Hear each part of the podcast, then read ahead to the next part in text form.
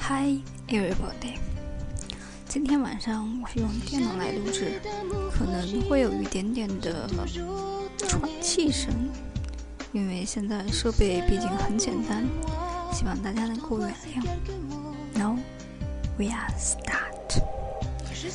The seventh, the other notable thing that was happening during that time was the newfound adventure of spiritual description, added and abated, of course, by the introduced into my life of our actual living Indian Guru, from whom I will always have David to thank, had been introduced to my Guru the first time night I ever went to David's apartment. I kind of fell in love with them both at the same time. Walked into David's apartment and saw this picture on this dresses of all radiant beautiful Indian woman and I asked who's that. He said that is my spiritual teacher. My heart skipped a beat and then flat out tripped over itself and fell on its face. Then my heart stood up brushed itself off took a deep breath and announced I want to be a spiritual teacher I it mean that it was my heart who said this, speaking through my mouth. I felt this weird division in myself, and my mind stepped out of my body. For a moment, spun around to face my heart in astonishment and silent asked, You do? Yes, replied my heart. I do. Then my mind asked my heart, Oh tender sacredly, since when? But I already knew the answer since that night on the bathroom floor. My God. But I wanted a spiritual teacher. I immediately began constructing a fantasy of what it would be like to have a one. I imagined that this radiant, beautiful Indian or Indian woman would come to my apartment a few evenings a week, and we would sit and drink tea and talk about divinity, and she would give me reading assignment and explain this significance of the stranger's statement. I was feeling during meditation of this fantasy was quickly swept away. When David told me about the international status of this woman, about her tens of thousands and of students, many of whom have never met her face to face. Still, he said, there was a gathering here in New York City. Every Tuesday night, all the Guru's devotees who came together as a group as a group to meditate and chant. David said, If you are not too freak out by the idea of being in a room with several hundred people chanting God's name in Sanskrit. You can come sometimes. I joined him the following Tuesday night. Far from being freaked out of these regular looking people sighed to God, I instead felt, felt my soul rise deep in the wake of what chatting. I walked home that night, feeling like the air would move through me.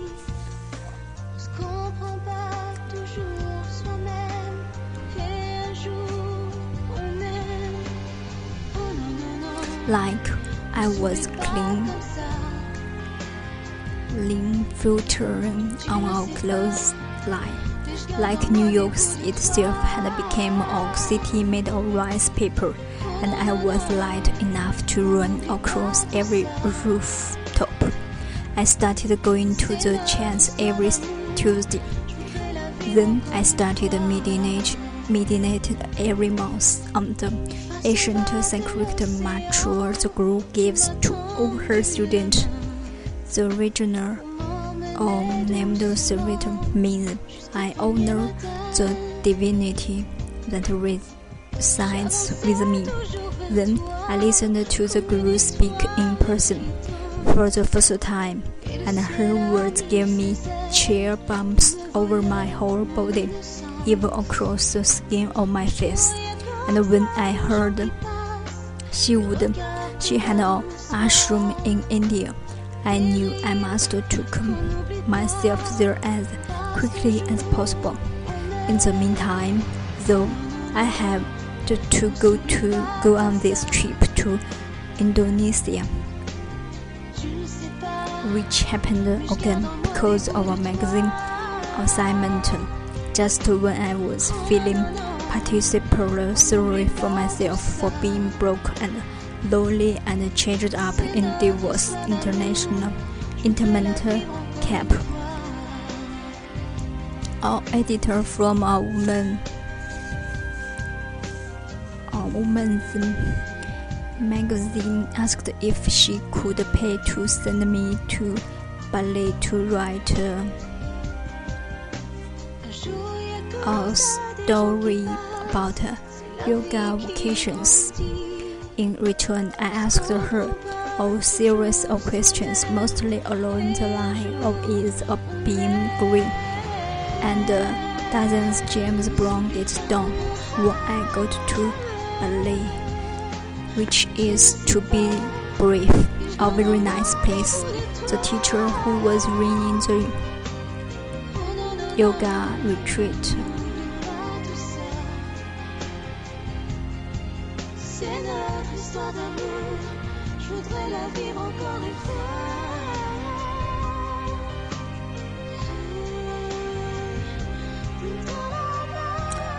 asked us, while you are all oh, here, is there anybody who would like to go with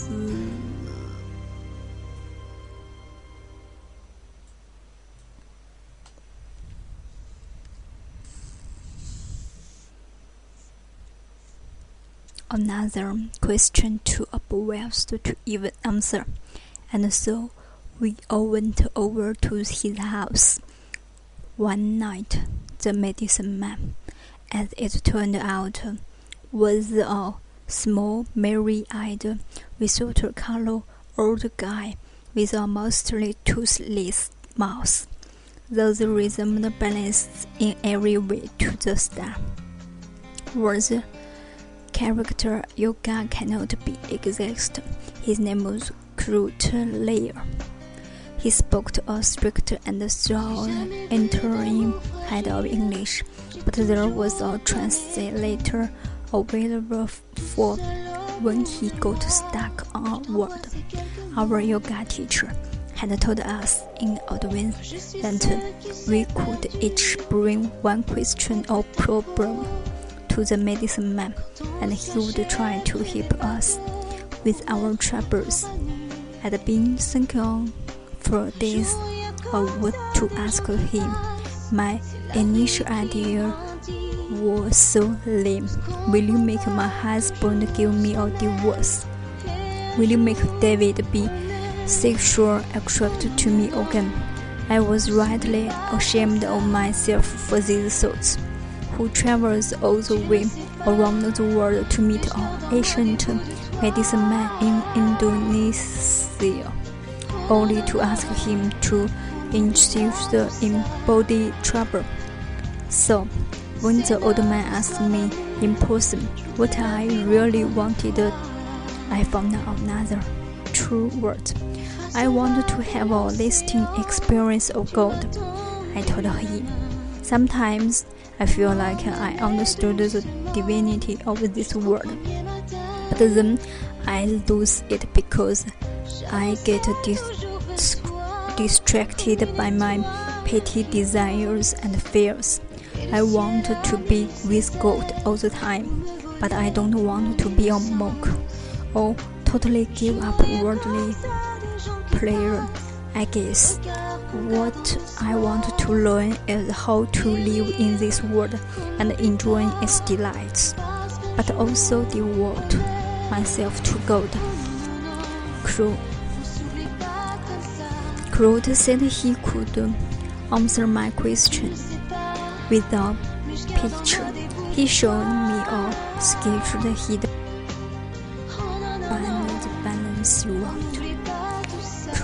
spoke through his translator. This, this is what you must become. You must keep your feet grounded so firmly on the earth that it like you have four legs instead of two. That way you can that way you can stay in the world, but you must stop looking at the world through your head. You must look through your heart instead. And way you will learn God. Then he asked if he would, could read my pen plan. I gave him my left hand, and he proceeded to put me together like a three-piece puzzle. You are a world traveler, he began, which I thought was maybe a little obviously, given that I was in Indonesia at the moment, but I didn't force the point. You have more good luck than anyone have ever met.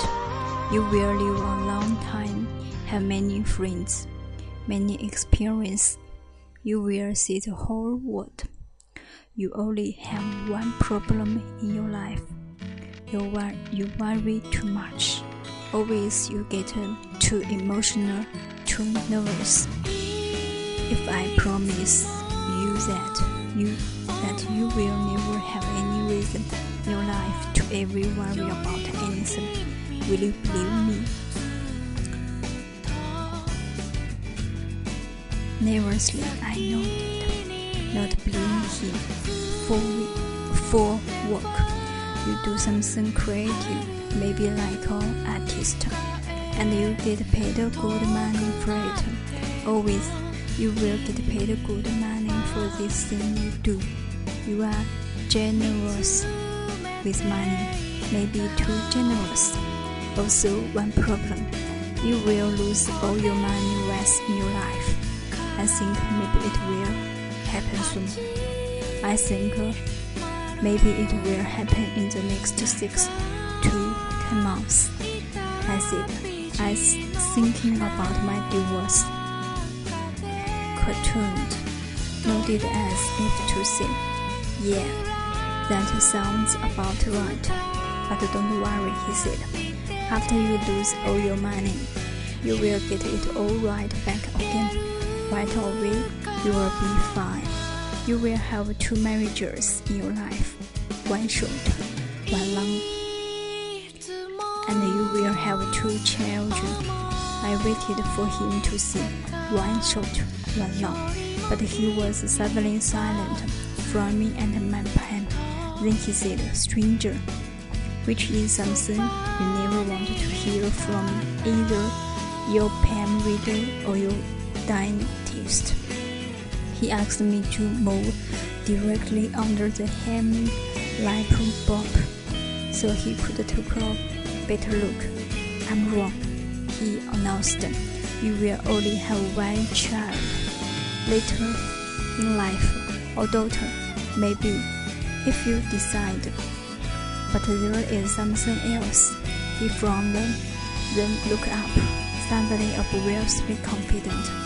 Someday, someday soon you will come back here to Bali. You must. You will stay here in Bali for three, maybe four months. You will be my friend. Maybe you will live here with my family. I can practice English with you. I never had anybody to practice English with. I think you are good with words. I think with creative work you do is something about words. Yes. Yes, I said. I'm a writer. I'm a book writer. You are a book writer from New York, he said in agreement, in confidence. So you will come back here to Bali and live here and teach me English, and I will teach you everything I know. Then he stood up and brushed off his hat like, That's settled. I said, If you are serious, mister, I'm serious. He blamed at me toothless and said, See you later, alligator. 今天我们就读到这里，已经完成了第八段了。明天我们就会继续第九段。 之所以今天是用这种方式来做，是因为最近在听时差，然后他们告诉我，要做一件事情就应该认认真真的做好这件事情，而不应该是敷衍，因为你要对得起你身边的观众。不听众，因为你要对你所做的东西负责，我要为我所做的东西认认真真的负责，因为我爱好这件事情，所以那我就要用心的去做好这件事情，不管有没有人去听这段东西，我在做，我会去听，希望有人会听到这些文字，好吧，这些这就是我的声音。Now I will see. See you tomorrow. Bye.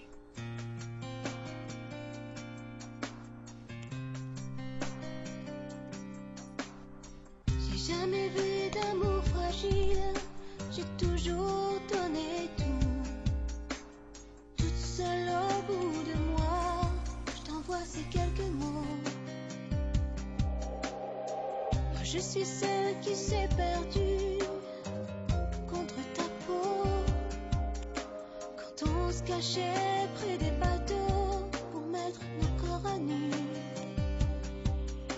Un jour, il y a comme ça des gens qui passent. C'est la vie qui grandit.